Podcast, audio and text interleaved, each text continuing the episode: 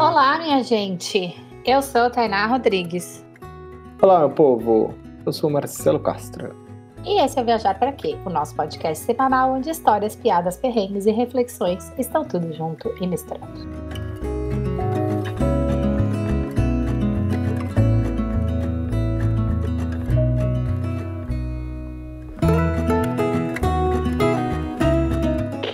Vai lá, meus amiguinhos, vamos conversar com a gente, vamos bater um papo, mandar uma mensagem lá no nosso Instagram, arroba viajarpraquê podcast. Inclusive, o no... só um spoiler, o nosso convidado de hoje veio através deste, me... deste meio de comunicação. Pois é, ele foi lá conversar com a gente, foi bater um papo e, e aí disso falou-se um pouco da sua história tal, e hoje a história dele é tão massa, incrível, que ele está aqui para dizê-la e para compartilhar com a gente, para a gente bater um papo. Mas, então, assim como ele, vai lá, manda sua mensagem, mesmo se de repente você não tem uma história de viagem, mas você quer falar, quer elogiar, quer dar umas dicas, quer criticar no, de maneira respeitosa, vai lá no Veja Pra Quê, podcast que estamos super abertos para ouvi-los, para bater um papo. E aproveitando já, depois que você ouvir esse episódio queridíssimo, compartilha com seus amigos, compartilha com a sua família no Zap da Família e bora lá com a gente fazer o Viaja para que subir e voar bem alto.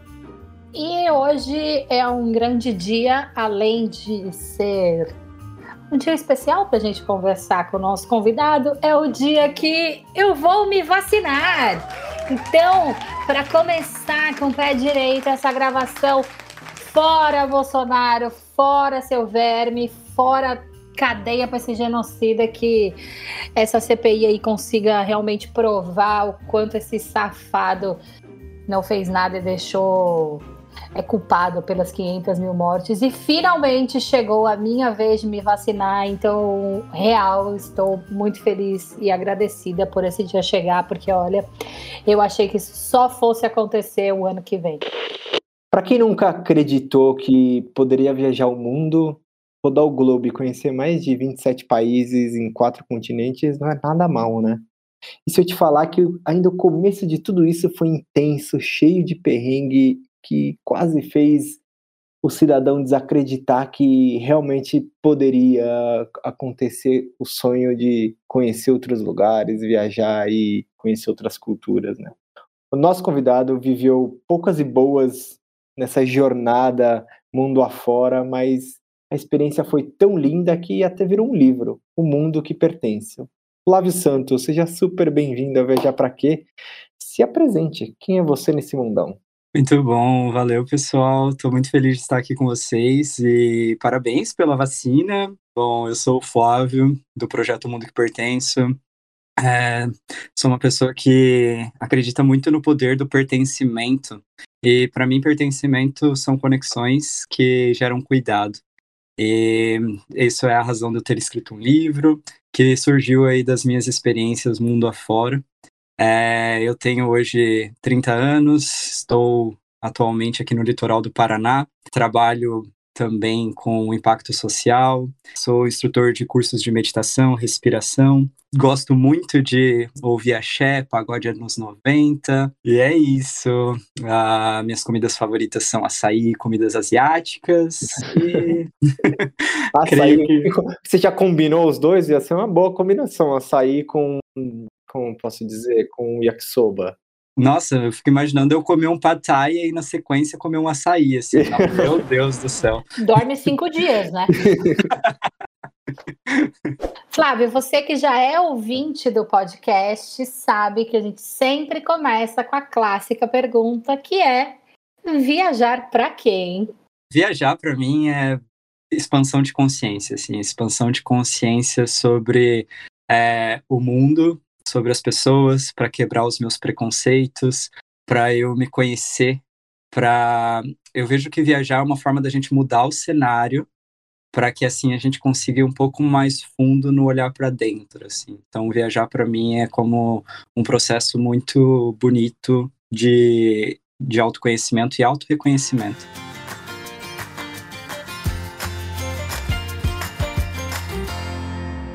E Flávio, você disse que quando você era mais jovem, você nunca acreditou que poderia de fato viajar o mundo como a experiência que você teve.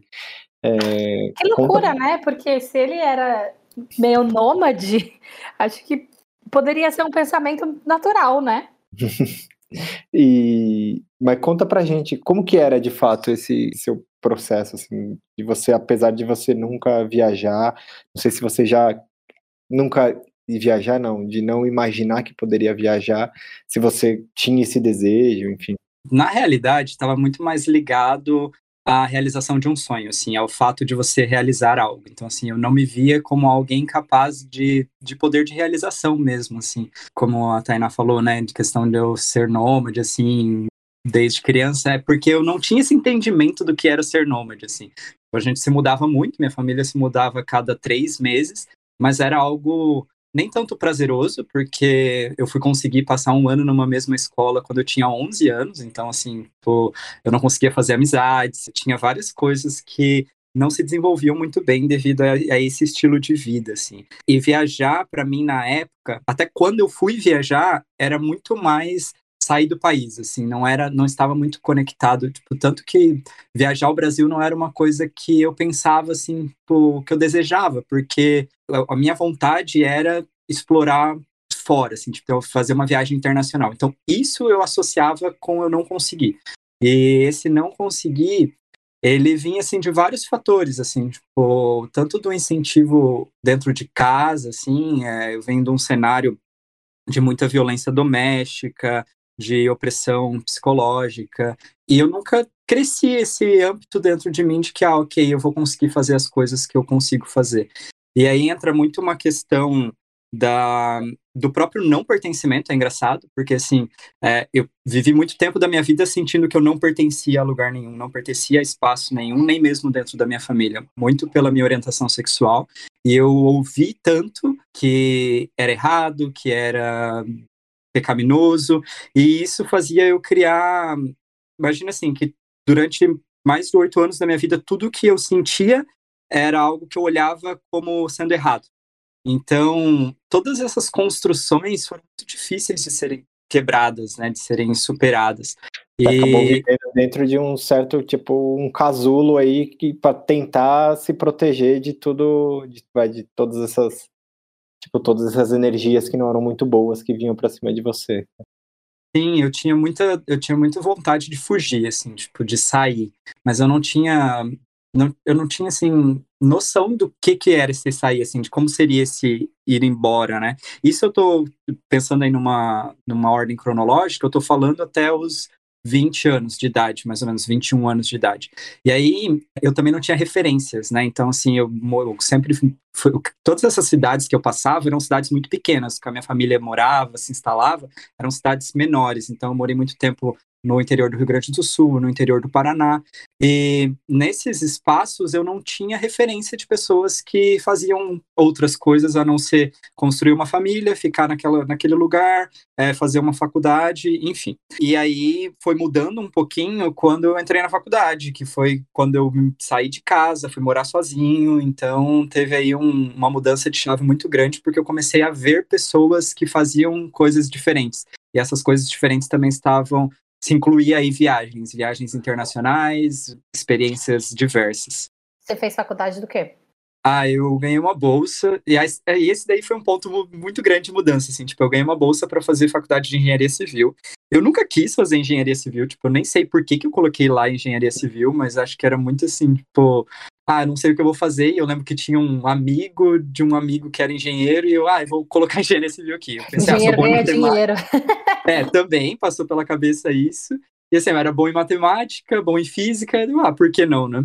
É, na realidade, eu queria fazer medicina na época, mas eu não tinha coragem de me aplicar para uma faculdade de medicina.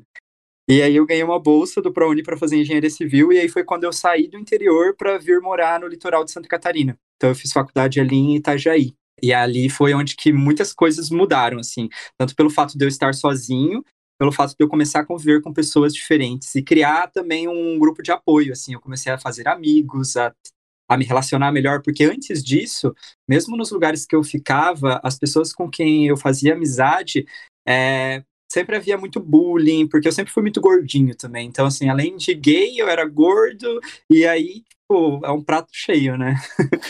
É, eu ia falar para eu ia falar de tipo de como a universidade ela tipo funciona. Eu lembro quando eu entrei na universidade, eu que sou tipo, branco, hétero, super padrãozão do mundo, assim, quando eu entrei na universidade, para mim foi um mundo muito novo também, porque aí eu tive contato com pessoas que tipo, que eram do meu padrão, mas eu tinha, e aí eu tinha contato com muitas, muitas outras pessoas, muitos gays, que, tipo, que tinham o que eram e, e, beleza, sabe, tô feliz da vida ser desse jeito, sabe, e, e, até então eu vinha de uma escola que era uma escola de, tipo, de igreja, sabe, então era muito, uma cabeça muito quadrada para só um jeito de se viver, sabe, do, do que você falou de pecado, etc, etc, sabe, eu lembro quando eu entrei na faculdade, ainda que eu faço parte da, do padrão e da normatividade, assim, eu para mim foi uma forma de virar um pouco uma chave de enxergar outra, outras tipo, outras vivências, sabe? Outras outros jeitos de enxergar a vida, outras formas de viver e de acolher todo mundo que está ao seu redor, sabe? Eu não sei, eu acredito assim que hoje as coisas na escola sejam um pouco diferente do que eram na nossa época, sabe? Eu não lembro de ter ninguém assumido homossexual na escola que eu estudei. É. Ah, mas assumido talvez não tenha, mas é, talvez Acho tenha. que hoje em dia tem, sim, ma. As memórias que eu tenho de pessoas assumidas na minha época eram as pessoas que serviam de chacota. E, e hoje, olhando para trás, eu vejo como quão corajosas elas eram, assim. Então, é, e eram pessoas do estereótipo também, assim, da, é, das pessoas. Eu acho que, eu acho que é, então, o assumido que... não era, eu acho que o assumido não era eu sou gay, eu sou homossexual, mas é de repente um homem que tinha um trejeitos femininos, é dele, sabe? E aí, então, mas tipo, não obrigatoriamente ele é homossexual. Sim, mas na escola ele era, tipo, ele, ele era taxado como. Então, é isso que eu tô falando. Se, se, mesmo se ele fosse, pelo simples fato dele passar o que ele passava, muito provavelmente fazia com que ele não se assumisse. E outra, né? Também na nossa, na nossa época de criança e de adolescente, isso não era falado abertamente como é hoje, sabe? Eu lembro que na minha época de adolescência, o maior medo da minha mãe era que eu engravidasse. E eu já conversei com pessoas hoje que falam, cara, o maior medo hoje é que meu filho seja homossexual e ele sofra por isso, sabe? Não é, não é medo de ter um filho homossexual, mas de como a sociedade vai ser cruel, cruel com ele. Tipo, eu não vejo ninguém mais falando, ai, morro de medo que minha filha engravide na adolescência, sabe? Então, acho que tem um pouco essa diferença, que era um assunto que não era falado. Tipo, sei lá, eu acho que nem passava na cabeça da minha mãe, dos professores da época, isso. Sim, e, e aí, e eu fui começando, a, quando eu estava na, na faculdade, eu comecei a ver pessoas vivendo vidas é, normais, né? Vidas tipo, essa, essa é a minha vida, sendo a pessoa que ela é. Então, assim, podendo ser gay, lésbica, o que quer que ela fosse, ela estava levando uma vida assumindo aquela pessoa, e isso eu não tinha referência nenhuma, eu nunca tive nenhuma referência disso, assim, desse, é, desse posicionamento mesmo, assim, tipo, eu sou isso e eu vou viver a minha vida dessa forma porque é des, dessa maneira que eu sou feliz, independente do que as outras pessoas forem falar. E, e ter essa referência influencia totalmente no seu poder de você criar as coisas, de você fazer as coisas, de você ter essas, é, essa independência para seguir os seus caminhos, né? Sim. Não, e até para você também se entender quem você é, né? Quando você não tem referência, é, que você olha ao redor e você percebe que você não é igual aquelas pessoas que estão ao seu redor, você fala, tá, beleza, mas quem eu sou? Né? Porque você não se enxerga num outro. E a gente é, somos seres que, que vivem em sociedade, gente é a base de referência desde que o mundo é mundo, né? Sim, isso acaba reafirmando, né? Quando você não tem a referência, isso reafirma que é, as pessoas que estão te julgando, elas estão certas, porque se você não consegue olhar para o lado e encontrar alguém como você, você assume que você está errado.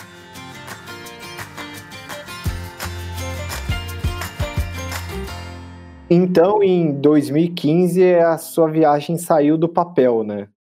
É, eu queria entender como que foi primeiro o processo de você, cara, quero viajar, quero enfim, quero fazer, quero conhecer outras culturas, etc, etc. Como que foi esse processo para você? Foi algo muito orgânico, assim, sabe? É muito engraçado as pessoas me perguntarem assim, ah, mas como você decidiu viajar?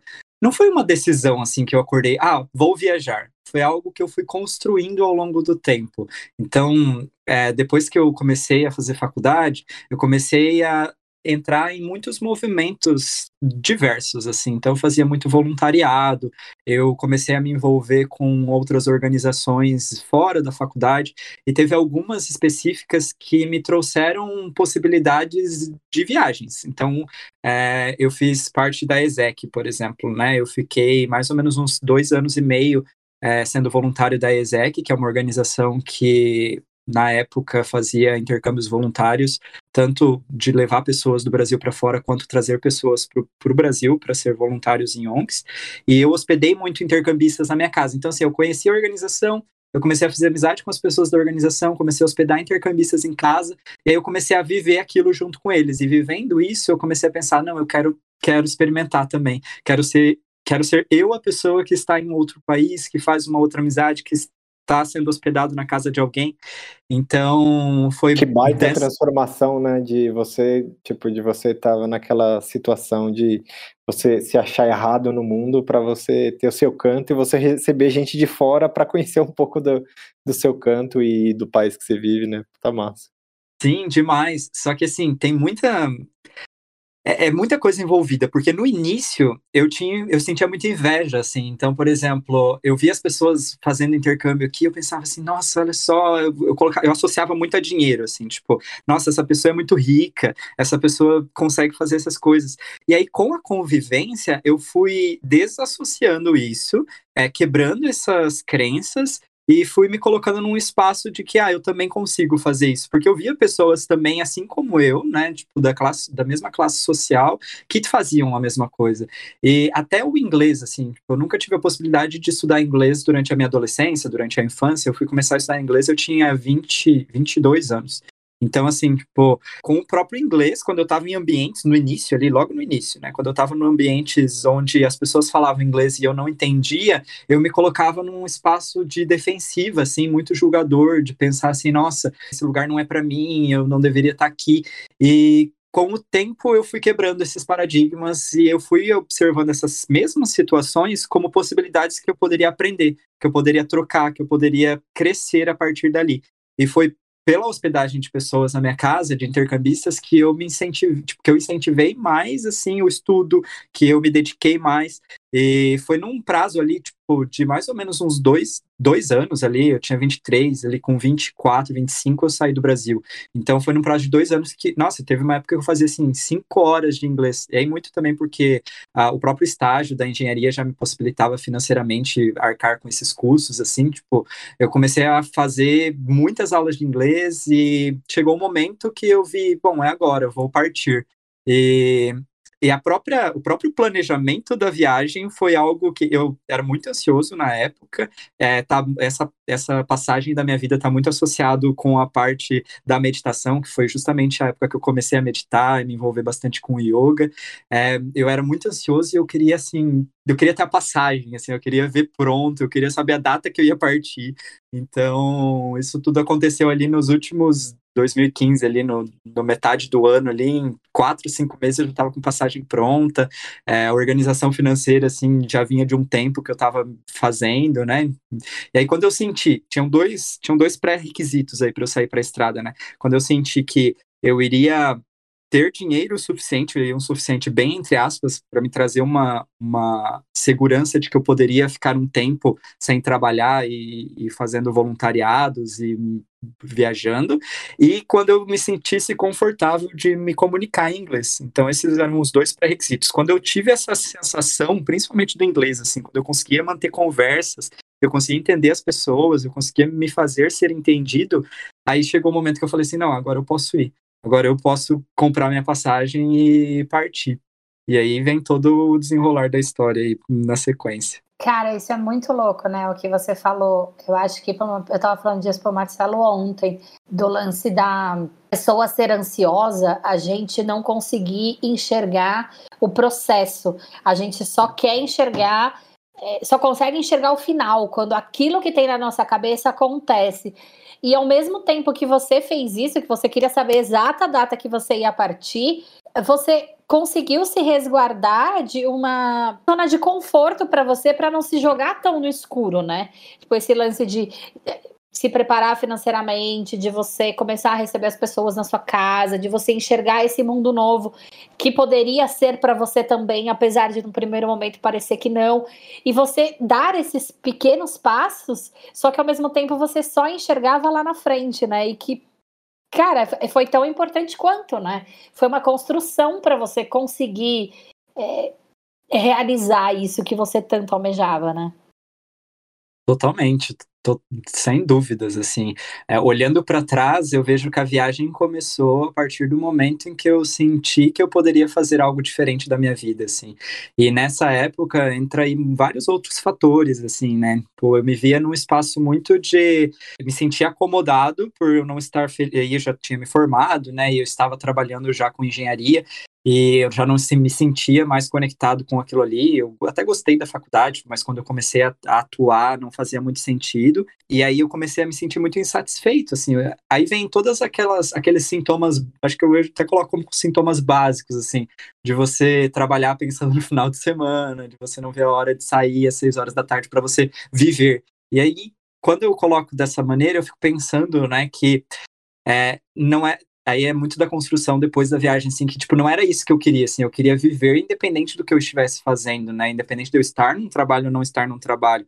E aí, tudo isso foi, foi se juntando, e aí quando eu pensei, não, agora eu vou, agora eu vou viajar, vou experimentar o mundo, e eu, tinha, eu sempre fui muito curioso, assim, então até o fato de eu ter escolhido a Ásia porque eu queria conhecer as religiões do mundo. Eu estava estudando muito essa parte de espiritualidade. E eu pensei assim, nossa, aqui a gente conhece bastante o cristianismo, mas como será que é o budismo? Como será que é o islamismo? Como será que é todas essas outras religiões que têm um, um, uma carga histórica muito grande? E essa curiosidade toda relacionado ao autoconhecimento que eu estava vivendo fez eu me jogar muito longe, né? Porque Era uma explosão, direto, né? Uh, e aí eu fui direto para a Indonésia, assim, né? Eu saí do Brasil. A sua primeira viagem fora do Brasil, você foi para a Indonésia? Sim, uh -huh. minha primeira viagem internacional, eu comprei uma passagem de ida só para Ásia.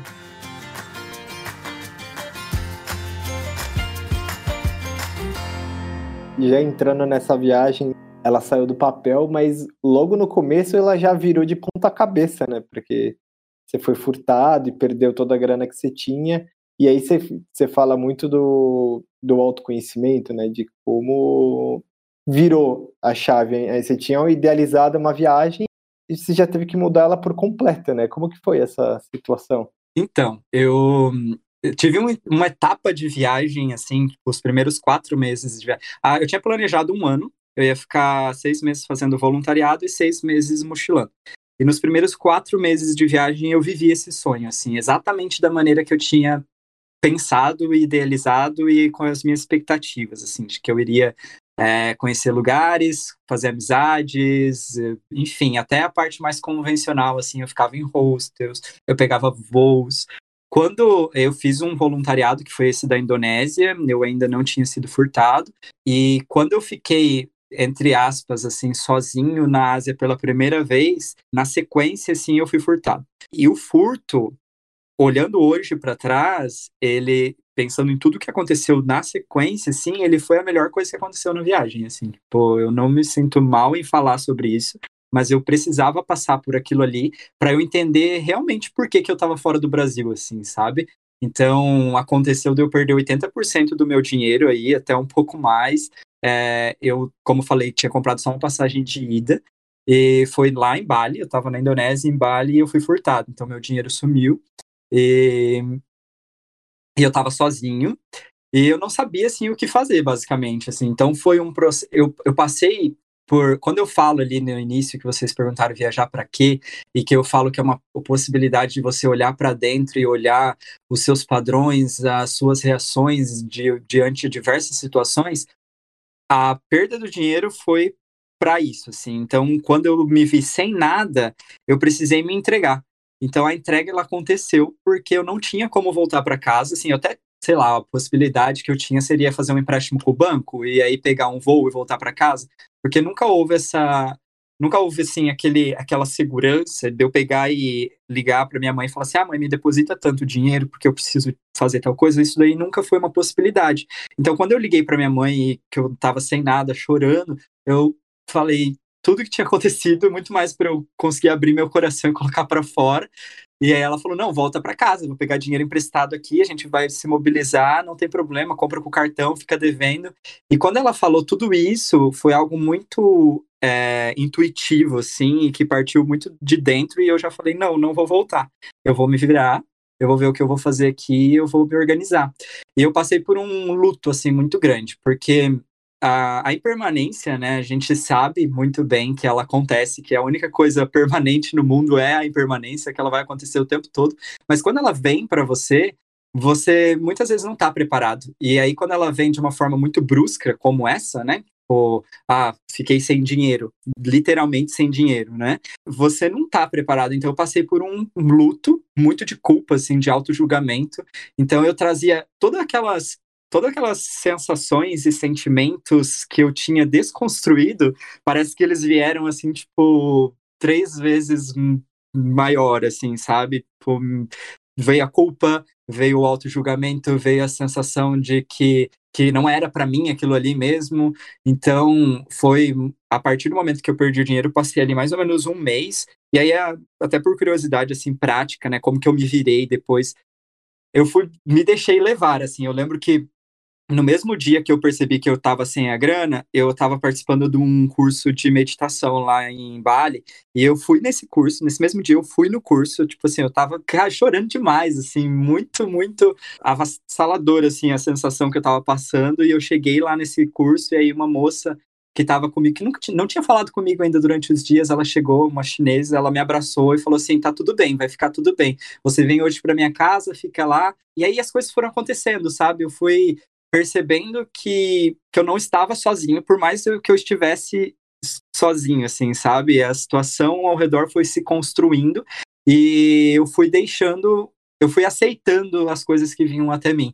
E aí eu consegui passar um tempo, assim, até eu me restabelecer emocionalmente para pensar o que, que eu poderia fazer a partir dali. Tipo, dessa sensação ao mesmo tempo de quando você não tem escolha, você precisa, você tem que confiar no que vai vir na sua frente, né? De alguma forma. Não, que maturidade, eu acho também, né? Porque, querendo ou não, é que não é que não tem escolha, porque a mãe dele falou: volta, a gente dá um jeito. E acho que você optar por não voltar é uma escolha, é um, conhec... é um, um autoconhecimento e um. Cara, é uma coragem muito grande. Muito interna, né? grande. Né? É. Eu penso que a vergonha de de largar tudo foi muito mais forte, assim, tipo, de eu não querer passar por isso, do que a sensação de que eu poderia passar por isso, assim, sabe? Então, tipo, eu não, eu não queria passar essa vergonha de simplesmente largar o meu sonho quatro meses depois que eu tinha mobilizado tudo que eu mobilizei para fazer acontecer. Então, eu, eu, eu olhei para outra para outro caminho, pensando assim, não, eu posso fazer isso daqui de alguma maneira. Não sei exatamente como, mas eu vou fazer isso daqui. Eu não estou. Eu acho que eu desassociei assim. Aí entra a questão da ansiedade. Assim, eu desassociei o que eu poderia, o que poderia acontecer comigo com o que estava acontecendo comigo na hora. Então, assim, tipo, na hora, no momento que aconteceu, eu não estava com fome, eu não, eu, eu tinha lugar para ficar.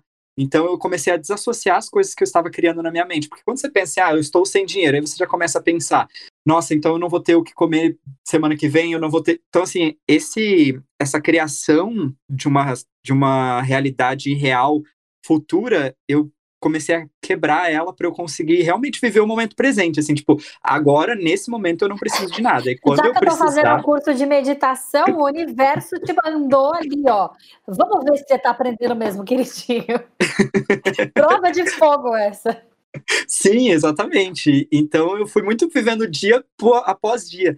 E quando eu digo que, tipo, eu não tinha mais nada, eu pude me entregar, é essa sensação, assim, de você, beleza, hoje eu tenho comida, hoje eu tenho lugar para dormir. Amanhã, a gente vai ver amanhã o que, que vai acontecer.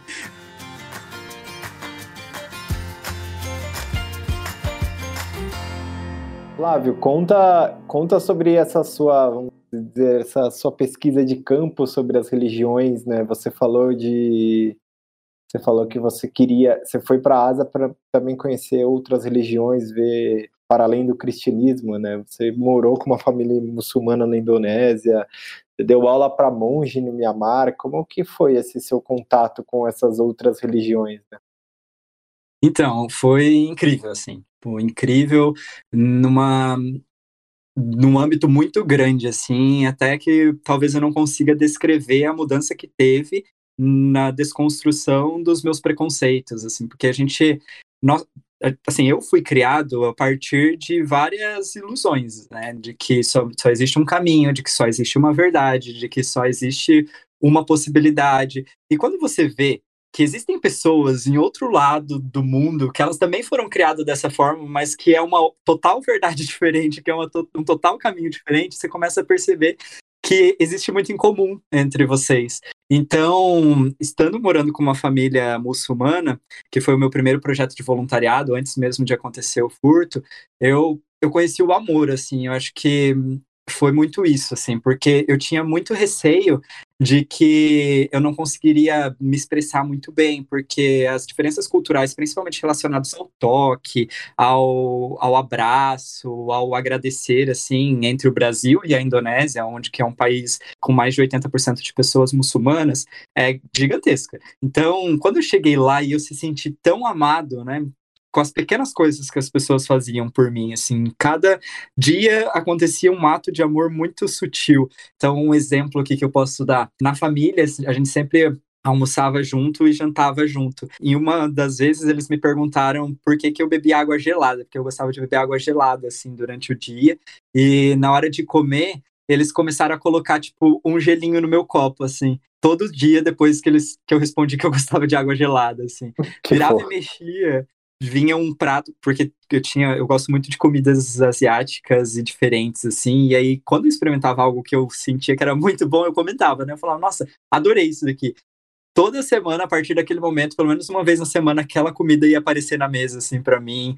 É, muitas coisas pequenas, sabe? E até no momento, quando eu tava vivendo, eu não tinha noção disso, porque algumas vezes eu me estressava com pequenas coisas que, na realidade, eram proteção, era uma maneira de cuidado que eles tinham. Então, algo que aconteceu durante esses dois meses foi que eu fiquei dois meses literalmente acompanhado por alguém. Então, até na hora de dormir, eu dormia no quarto com uma outra pessoa, assim. É, e aí.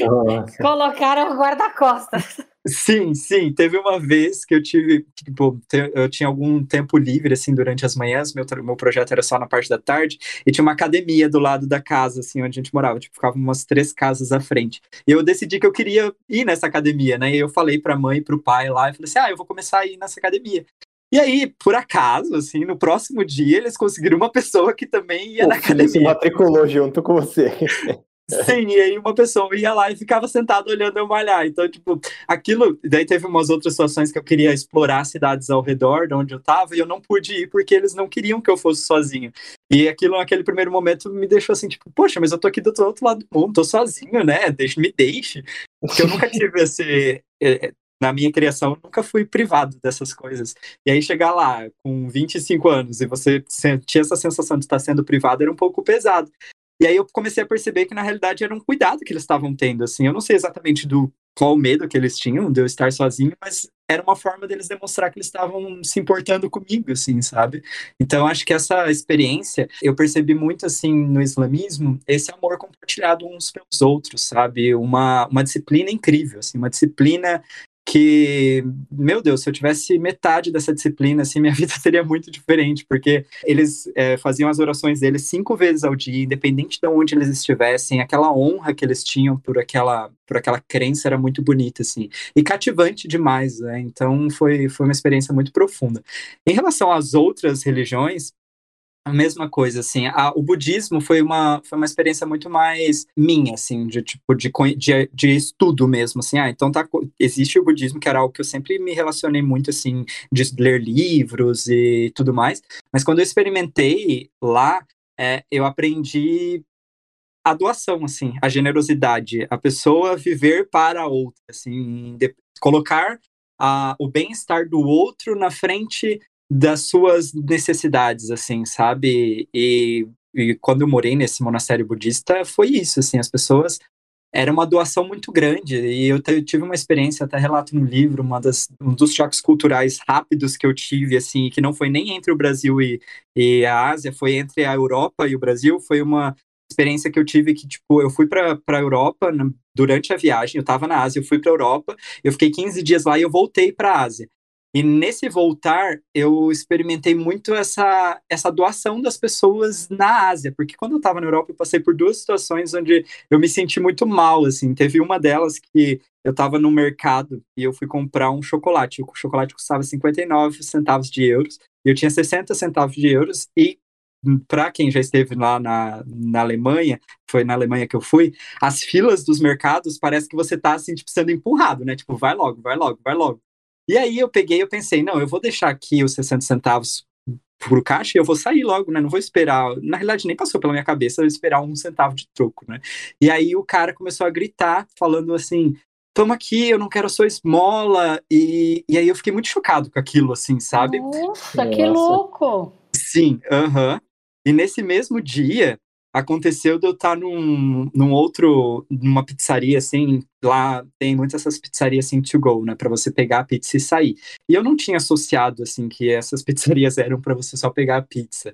E aí eu peguei, comprei uma pizza, um pedaço de pizza, e eu sentei, assim, tipo, tinha uma mesinha, eu sentei na mesinha, e eu tinha pago um valor lá, não lembro quanto que era. E aí eu sentei na mesinha, e aí veio um cara, o dono da pizzaria, não sei, ou o funcionário, ele sentou comigo, pediu para sentar comigo. E aí ele falou assim, você comprou para levar, né? Aí eu falei, sim. Aí ele olhou para mim e falou assim, você é sírio? Aí eu falei, não, não sou sírio. E aí um parênteses é que na época estava acontecendo a crise dos refugiados da Síria, e, e aí ele me perguntou, porque eu tenho uma aparência um pouco árabe, assim. E aí ele falou dessa forma, né? Ah, é porque quando a gente compra um, um material, uma comida para levar, a gente precisa levar ela. Porque se você senta aqui, você deveria pagar mais impostos, porque você está usando o guardanapo, você está usando o espaço, você está usando isso aqui, isso aqui, isso aqui. E eu fiquei muito chocado com aquilo. E na sequência, quando eu voltei para. Eu morava em Mianmar na época, quando eu voltei para Mianmar, eu cheguei no, na cidade, eu peguei um táxi do lugar que eu estava até a casa que eu estava morando, e no caminho eu vi mais ou menos umas 10 pessoas fazendo doações distintas, assim. Tinha uma senhorinha que estava dando dinheiro para uma pessoa com, com deficiência que estava na rua, tinha uns monges que estavam pedindo comida, tinha muitas coisas diversas. E aí eu comecei a ficar muito chocado, assim, com a generosidade, assim, tipo, não sei se atribuo isso à religião, não sei se atribuo isso a, a questões culturais devido ao dinheiro, né, a falta do dinheiro também, pelas questões precárias que o país está, mas foi muito forte isso, e, e a generosidade está muito associada, para mim, ao budismo, assim, ou essas crenças que eles crescem a partir delas, né.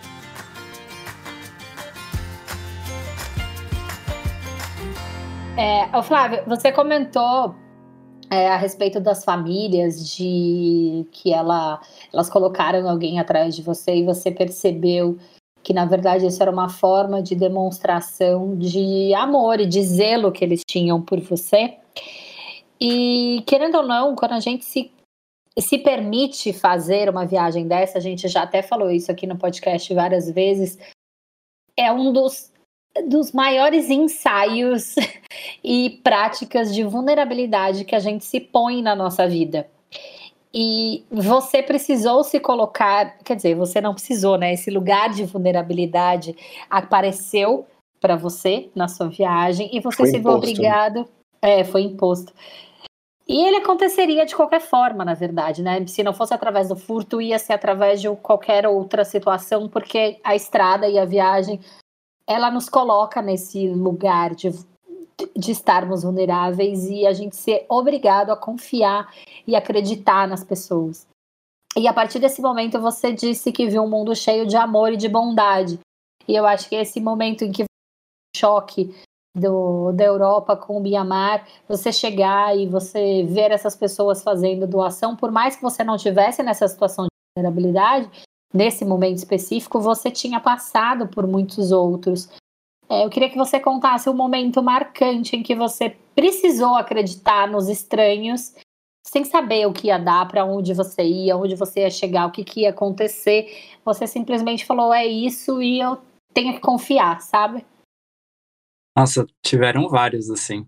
Mas tem um agora, conforme você foi falando, até, até para situar um pouquinho o, o, ouvinte aí, o pessoal que está nos acompanhando, mas como eu saí da situação do sem dinheiro para continuar a viagem, foi muito de começar a viver a partir de não ter muito dinheiro mesmo, assim. Então eu comecei a pegar carona, comecei a trocar trabalho por hospedagem e alimentação, fazer essas permutas, até o momento em que eu consegui arrumar um trabalho e aí consegui me restabelecer de novo. E nessa experiência de viver sem dinheiro, praticamente, teve uma situação. Eu vou, eu vou até relatar essa, mas teve uma delas que, na realidade, eu não estava esperando a bondade e ela veio de uma forma muito linda, assim. Então, eu estava pegando carona, isso foi em Mianmar, e eu, a ideia, eu estava indo para trocar de visto, assim, né? Eu estava em Mianmar um tempo e eu precisava trocar de visto, e para trocar de visto eu precisava ir até a Tailândia e voltar para Mianmar. E aí eu tava nessa, nessa jornada aí, e eu tava pegando uma carona na beira da estrada, de repente, um caminhão assim, mais velho, velho, velho, velho, assim, tipo, saindo fumaça, vindo muito devagar, parou. E aí dentro do caminhão tinha o motorista e mais quatro crianças. E aí o caminhão parou e as crianças vieram todas assim na na janela olhando para mim com expressões de sorriso, muito muito bonitinho. E aí o caminhão parou e eu tava lá em Mianmar para eu pegar carona, como a língua era muito distinta e raramente as pessoas falavam inglês, eu pegava, eu escrevia o nome das cidades e eu pedia para alguém que falasse inglês, assim, antes de sair mesmo do lugar que eu tava para começar a viagem, eu pedia para alguém que falasse inglês escrever na língua de Mianmar. E aí eu tava com aquela cadernetinha com os nomes das cidades escritas em burmês, que é a língua deles, e eu peguei a primeira coisa que eu fiz e entreguei para uma das crianças, assim. Aí ele olhou o caderninho, tipo, confuso, assim, meu, o que, que é isso aqui? E passou para outra pessoa, que era o motorista, que é, eu imagino que poderia ser o pai. Ele não pegou a caderneta, só falou assim, tipo, fez um sinal para abrir a porta e para eu entrar. E eu entrei no caminhão, comecei, a gente andou ali, acho que mais ou menos uns 40, 50 quilômetros. E as crianças me mostrando desenho, pulando em cima de mim, puxando meu cabelo, assim, tipo, aquela loucura. Quando a gente parou, que ele ia entrar numa ruazinha e eu ia continuar na, na, na rodovia, ele desceu, o motorista, Aí as crianças ficaram dentro do, do, caminhão, olhando também pela janela. Ele veio assim do meu lado, então ele estava ali da, do lado do motorista. Ele deu a volta na frente, chegou até o lado do carona, onde eu já estava com a minha mochila nas costas, no chão, assim, do lado de fora. E aí ele pegou, e é uma pessoa, assim, muito pobre, assim, tipo, visualmente dava essa impressão, porque a camisa era rasgada, é, lá eles usam umas, é, uns tecidos, né, que se chama londi, que é um tecido que eles colocam nas pernas, como se fosse uma saia, e eles amarram esse tecido, e um londi rasgado, assim, sujo, e aí ele abriu a carteira dele e me entregou uma nota de 500 chats, que é a, a moeda deles, que equivale mais ou menos a R$1,25. E ele me entregou aquele dinheiro, e aí, a hora que ele entregou, eu, eu olhei assim para ele, e daí eu falei: não, não, não quero. Aí ele só pegou minha mão, assim, colocou o dinheiro dentro, fechou minha mão, e aí balançou a cabeça, assim, e saiu, e entrou de novo no, no caminhão. E aquilo ali, aquele ato que ele fez, foi muito, assim, inesperado, e ele me ele mostrou como ele estava educando as crianças que ele estava ali junto com ele, sabe? E o dinheiro que ele me deu, assim, daria para eu pegar é, um ônibus ou comprar uma refeição, assim. Mas para ele era muito dinheiro, assim, na percepção que eu estava tendo. Então, aquele, aquela educação que ele fez ali, não em relação a mim, mas em relação a como ele estava mostrando às crianças como se faz, assim, o, essa solidariedade, essa generosidade, foi muito marcante, assim. Eu saí dali emocionado, daquele momento até falar que eu fico um pouco emocionado, mas foi um dos momentos que eu senti, assim, que a natureza das pessoas, quando você está em vulnerabilidade, é, o que, que acontece, né? Quando você entra nesse espaço da vulnerabilidade, você se permite conectar. Então, assim, você sente o outro.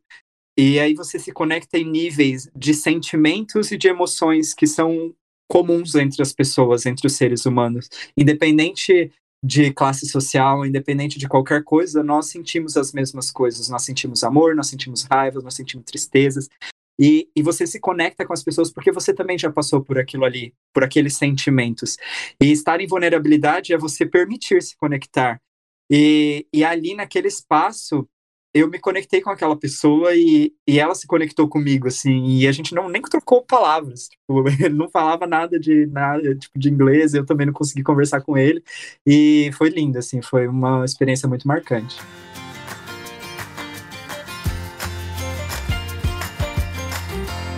Você viajou bastante de carona, né? A gente gosta muito de, de viajar de carona, porque, cara, é Talvez é uma das experiências onde você mais consegue emergir na vida local, né? Ainda que você não saiba falar a língua, né? No caso, né? A gente que viajou muito pela América Latina, a gente conseguia pelo menos trocar ideia com as pessoas que a gente pegava carona aqui por essas bandas. Lá, você imagino que em alguns tantos momentos não era muito possível, mas ainda assim você conseguia perceber exatamente um pouco do, de um olhar de uma pessoa que vive lá, como você percebeu do Senhor que te deu o melhor que ele tinha, acreditando na sua bondade, enfim, te ajudando a seguir seu caminho, né? Eu queria que você falasse sobre suas caronas, inclusive você fez uma carona que pegou, você cruzou a Suíça da Turquia com 80, gastando 80 reais, né? É, eu amo viajar de carona. Amo, amo, assim, bom, mesmo hoje, assim, se eu pensar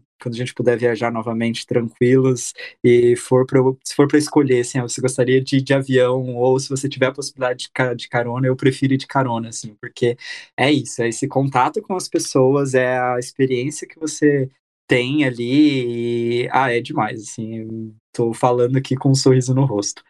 Bom, uma, sim, eu fiz essa viagem de da Turquia até a Suíça ali, até o até início da Itália, na realidade com, com 80 reais. E foi, foi uma loucura, porque nessa experiência aconteceu uma das, das histórias mais bizarras, assim, carona da vida, assim. Uma delas foi uma... Eu peguei com um senhor, eu tava ali na Croácia, e eu tava saindo da capital da Croácia, indo em direção à, à Itália, mas eu ia pela costa, né? Então eu tava descendo ali. Então eu iria descer pra praia e iria pegar até a Itália. Ou a minha intenção era chegar na Itália, mas daria ali que, uns mil e poucos quilômetros, então talvez não seria possível fazer em um dia de carona, mas eu queria chegar até lá. E quando eu estava fazendo essa viagem em específico, que ela, ela foi no final dos dois anos que eu fiquei fora, assim, já estava voltando para o Brasil.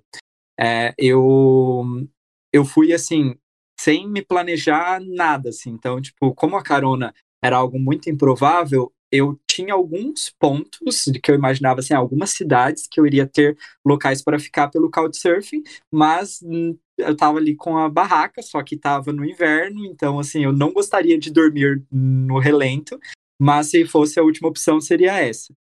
E aí eu peguei essa carona com esse rapaz, e ele falava um inglês muito bem, e aí a gente conseguiu se comunicar, o que é raro de acontecer, como você trouxe, mas quando acontece é muito bacana, porque você conhece a história da pessoa, enfim. E aí a gente foi conversando, conversando, conversando.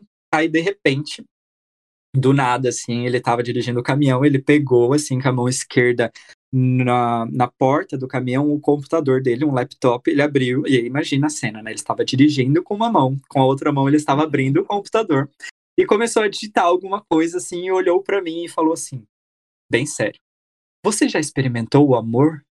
E aí eu falei, meu Deus, né? Eu pensei, pronto, é agora. Para quem nunca para quem nunca viveu nada assim, é agora que vai acontecer. Né? aí, aí ele falou assim: eu gostaria que você experimentasse o amor. Ele pegou o computador e passou no meu colo um fone de ouvido e ele falou assim: coloque esse fone de ouvido, feche seus olhos e depois você me fala o que, que você é, sentiu. E aí, né, eu tava ali dentro do caminhão, falei assim, bom, ou eu faço isso, ou eu abro a porta aqui e pulo. Né? eu peguei, coloquei, coloquei o fone de ouvido e tava tocando um mantra. Não lembro exatamente qual era o mantra, mas eu lembro que era um mantra Hare Krishna e era uma melodia muito bonita, assim. E aí eu peguei, coloquei, fechei o olho, assim, continuei. E aí, de novo, abrindo um parênteses, assim, que a minha intenção era chegar na Itália, mas esse caminhão que eu tinha pego, ele não ia para Itália. Quando eu peguei ele, ele ia para o litoral. Então eu estava indo com ele até o litoral e depois eu ia provavelmente pedir outra carona. E aí eu tava ali com um fone de ouvido, da hora que terminou, deu ali os seus seis, sete minutos. Eu olhei para ele e falei assim, nossa, muito bonita, né? Uma música muito bonita. E aí ele me contou que aquela música, quando ele escutou pela primeira vez, foi a primeira vez que ele sentiu amor na vida, assim, que ele soube colocar em palavras que o que ele estava sentindo era amor. Nossa, que lindo. Não, lindo, assim, demais. E ele era uma pessoa muito excêntrica, assim. Ele era caminhoneiro, mas ele morava no litoral da Croácia. Ele não tinha nenhum tipo de outro veículo, ele usava o caminhão da firma. Ele morava numa casa que não tinha energia elétrica porque ele não queria ter energia elétrica. Ele estava 10 dias comendo frutas porque ele tava, ele não gostava da comida industrializada. Ele tinha umas perspectivas de vida assim muito bonitas. E aí, quando eu devolvi para ele, ele olhou para mim e apontou pro. Ele tinha um. Como se fosse um comunicador, um aparelhinho que ficava no para-brisa, assim. E ele apontou pro comunicador e falou assim: ah, Acabei de receber uma mensagem que eu tenho uma carga para buscar na Itália. Aí eu falei, nossa, eu não acredito, sério, né? Tipo, eu tô indo pra Itália, eu gostaria de ir pra Itália. Daí ele falou, se você quiser, você pode ir comigo, mas a gente vai ter que passar num lugar pra trocar aqui a carga, e aí eu vou precisar que você se esconda, porque você não precisa aparecer. Você não pode aparecer, no caso, né? Porque ele não podia dar carona, teoricamente. E aí a gente foi, trocou ali a carga, eu fiquei escondido no banco de trás, embaixo das roupas dele. Inclusive, não foi uma experiência muito boa, porque as roupas dele não estavam assim no melhor estado. Mas... É, ele era uma pessoa bem naturalista, assim, então entende-se que o industrializado, o desodorante industrializado, ele não usava. e aí, é, a hora que ele voltou, a gente dormiu num. Como se fosse pátio, assim, de um shopping que tem, assim, na, na, na beira das rodovias. E, e aí ele dormiu no banco de trás e eu dormi no banco de carona, sentado assim mesmo, só peguei um travesseirinho e dormi. A hora que eu acordei no outro dia, ele estava fazendo yoga no banco de trás do carona, na posição. Para quem faz yoga, tem aquela posição da cobra, que é como se você ficasse de bruços, apoiasse seus braços ao lado dos seus ombros, empurrasse o chão assim e levantasse um, o, seu, o seu peito assim do chão olhando para cima, então aquela posição da cobra. E aí foi muito engraçado, porque tipo assim, eu, eu esperava zero que eu cara estaria fazendo yoga na hora que eu acordasse. Aí eu tenho uma foto, que inclusive tá no meu livro, assim, que eu tirei um selfie, tipo, eu com a cara toda amassada, recém-acordado, e ele atrás da posição da cobra. Mas não parou por aí. A gente saiu do caminhão, a gente entrou no, no, no shopping lá pra, pra ele ir no banheiro, enfim. E aí eu, eu pedi para passar no, no mercado que eu queria comprar algumas coisas para eu comer, porque dali na sequência eu ia ficar sozinho. E aí a gente passou. E na hora que a gente tava saindo do mercado, ele estava comentando que ele sempre faz todas as manhãs os cinco ritos tibetanos, que são alguns exercícios físicos para você é, ter uma, uma maior longevidade de vida. E aí, do nada, ele parou, assim, então imagina a cena. O, o mercado, assim, várias pessoas transitando, ele parou no meio do mercado, entre os caixas, pegou uma sacola, entregou para mim, que era uma sacola que ele estava carregando, e aí ele entregou para mim, eu segurei a sacola, e aí, de repente, ele começou a girar no mesmo eixo dele, assim, no meio da, da do, do, do, mercado ali, começou a girar. E eu fiquei, assim, tipo, segurando essa cola pra ele. Parado, assim. Tá fazendo uma dança no meio do supermercado? Começou a girar, tipo, girar no mesmo eixo, assim, com os braços abertos e começou a girar. Ele deu ali algumas voltas, parou, olhou para mim e falou assim: e esse é o quinto rito. Aí eu comecei a dar risada, tipo, ele fazia a posição do, do yoga da cobra era um rito, ele fez mais uns e aquele ali era o quinto, ele fez tipo no meio do mercado. Nossa, mas foi assim muito louco essa, essa história. Aí, para finalizar, ele comprou umas, tinha uma floricultura assim nesse lugar onde a gente estava, ele comprou umas sementes me deu as sementes e falou assim: ah, agora que você vai para o Brasil, planta essas sementes lá no Brasil que você vai lembrar dessa experiência que a gente viveu aí de carona. aí você entra no Brasil, ele te deu uma semente de papola, né? Você é preso no aeroporto. Mas muito doido, assim, tipo, eu acho que quando as pessoas me perguntam se é, ah, nunca encontrou pessoas estranhas, assim, aí eu fico pensando, eu acho que na realidade eu sou estranho, assim, porque cada um é tão excêntrico, cada pessoa tem um estilo de vida tão diferente, uma forma de pensar tão distinta que, cara, eu não sei, assim, sabe, acho que é, se a gente, cada um assumir que somos estranhos e que temos as nossas percepções e estamos aberto, abertos aí a outras percepções, a fazer essa conexão, acho que é isso o que importa.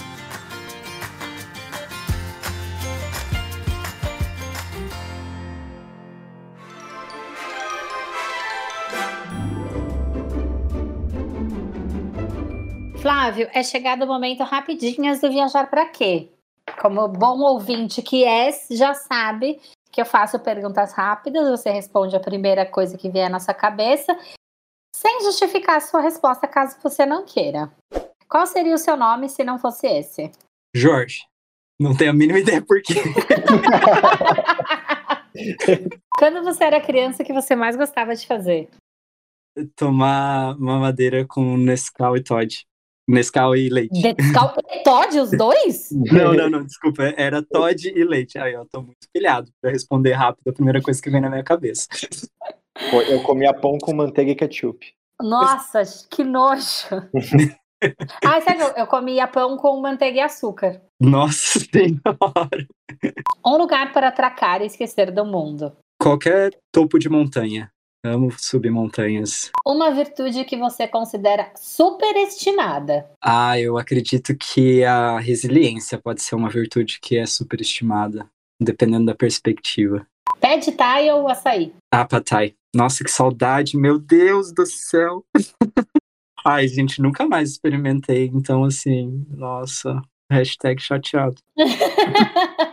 Uma coisa que você manda muito bem. Uma coisa que eu mando muito bem na escrita, na formulação de textos, assim, eu acho que, que eu mando muito bem. E uma coisa que você não leva jeito nenhum para fazer? Uma coisa que eu não mando muito bem veio aqui na minha mente dançar com coreografia, assim, sabe? Tipo, eu amo dançar, mas assim, se for pra seguir uma coreografia, tipo, não. Qual é o seu maior medo? Meu maior medo é não viver seguindo meu coração. Que frase você colocaria na sua lápide?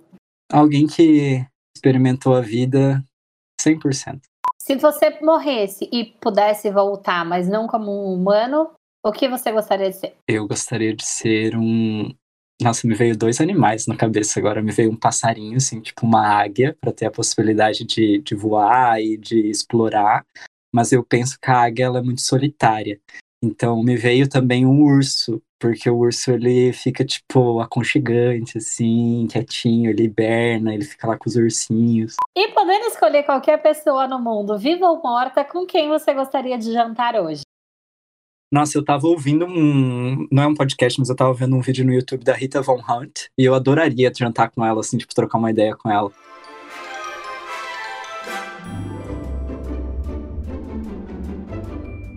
Muito bem, Flávio. Chegada a hora de, do momento jabá. Então, conta pro pessoal onde as pessoas podem conversar contigo, onde elas podem. Conta sobre o seu livro, venda o seu peixe. Ah, então vamos lá. Bom, o meu livro ele é uma publicação 100% independente, então assim, a venda ela é exclusiva, o livro físico é exclusivo pelo site, então é www.omundoquepertenço.com.com só, não tem BR. É, e então se você quiser o livro, você precisa pedir pelo site ou você me mandar uma mensagem, né? E aí a gente já faz direto, sem precisar passar ali pela burocracia, pelo meu Instagram, arroba o mundo que pertenço. Então, como eu falei, o livro é uma publicação independente, eu fiz ele ano passado por meio de uma campanha de financiamento coletivo, mobilizei aí mais de 300 pessoas de 10 países para poder ter o livro físico lançado ao mundo e ele é fruto de um incômodo, assim, um incômodo quando eu voltei para o Brasil e eu senti assim, caraca, olha só essa experiência que eu acabei de viver, o que eu vou fazer com ela agora? Eu vou guardar ela numa gavetinha e vou continuar a minha vida aqui? Não. Pô, me sentia muito assim, é, com a ânsia de compartilhar, porque eu percebo que as experiências, não as experiências por si só, mas as reflexões, eu acredito que, que ele tem muito a acrescentar, assim, para as pessoas. Principalmente, assim, para as pessoas que têm dificuldade de acreditar no seu potencial, de ter autoconfiança, que se colocam num espaço distante dos sonhos. Então eu trago o projeto muito com esse, com esse ímpeto de incentivar e mostrar que é possível, assim, sabe? Partindo sempre do princípio eu consigo fazer isso e eu vou fazer isso, né? Então, esse, esses são os canais de venda, tá lá no meu Instagram. Inclusive, gostaria do espaço para falar que existe, existem três formas aí da, das pessoas adquirirem o livro. Uma delas é comprando quantos livros você quiser e recebendo na sua casa, que esse é convencional, mas você também pode participar da cota social, que você compra um livro para você, a cada compra você também doa um livro para alguém que não tem possibilidade de pagar. E se você não tem possibilidade de pagar pelo livro, você pode solicitar uma doação. É, eu dou sempre preferência para as pessoas da comunidade LGBTQIAP+, mas uh, o formulário também está lá no site, as pessoas podem fazer a solicitação, é, inclusive incentivo que façam, assim, então, porque hoje eu tenho livros aqui que já foram pagos, estão para doação e eu ainda não consegui fazer essas doações, é, e é isso, pessoal. Agradeço muito. Então, lá no meu Instagram, se vocês começarem a me seguir, vocês vão encontrar bastante conteúdo sobre essas reflexões que eu faço da vida, sobre meditações. Eu guio meditações lá em live. Estou muito feliz de estar aqui. Agradeço muito aí essa oportunidade de compartilhar. Sinto que foi uma conversa, um bate-papo muito bom. E muito obrigado. Obrigada, querida. A gente fica aqui conversando entre o roteiro. Eu só queria dizer para Marcelo que eu estou apenas apaixonada por você. Que delícia de conversa, que delícia de pessoa que você é. Obrigada por vir compartilhar um pouco mais da um pouquinho das suas histórias com a gente. Tenho certeza que os nossos ouvintes também vão terminar esse episódio apaixonados assim como eu. Ai, que legal. Muito obrigado, muito obrigado mesmo. Com o coração cheio de amor. Brigadão, viu, Flávio? Foi muito massa mesmo ouvir, compartilhar, ouvir tanta coisa linda aí que você falou. E a gente se ouve numa próxima, meus queridos. Um abraço e até lá. Então a gente se ouve no próximo episódio, pessoal. Um beijo e até lá.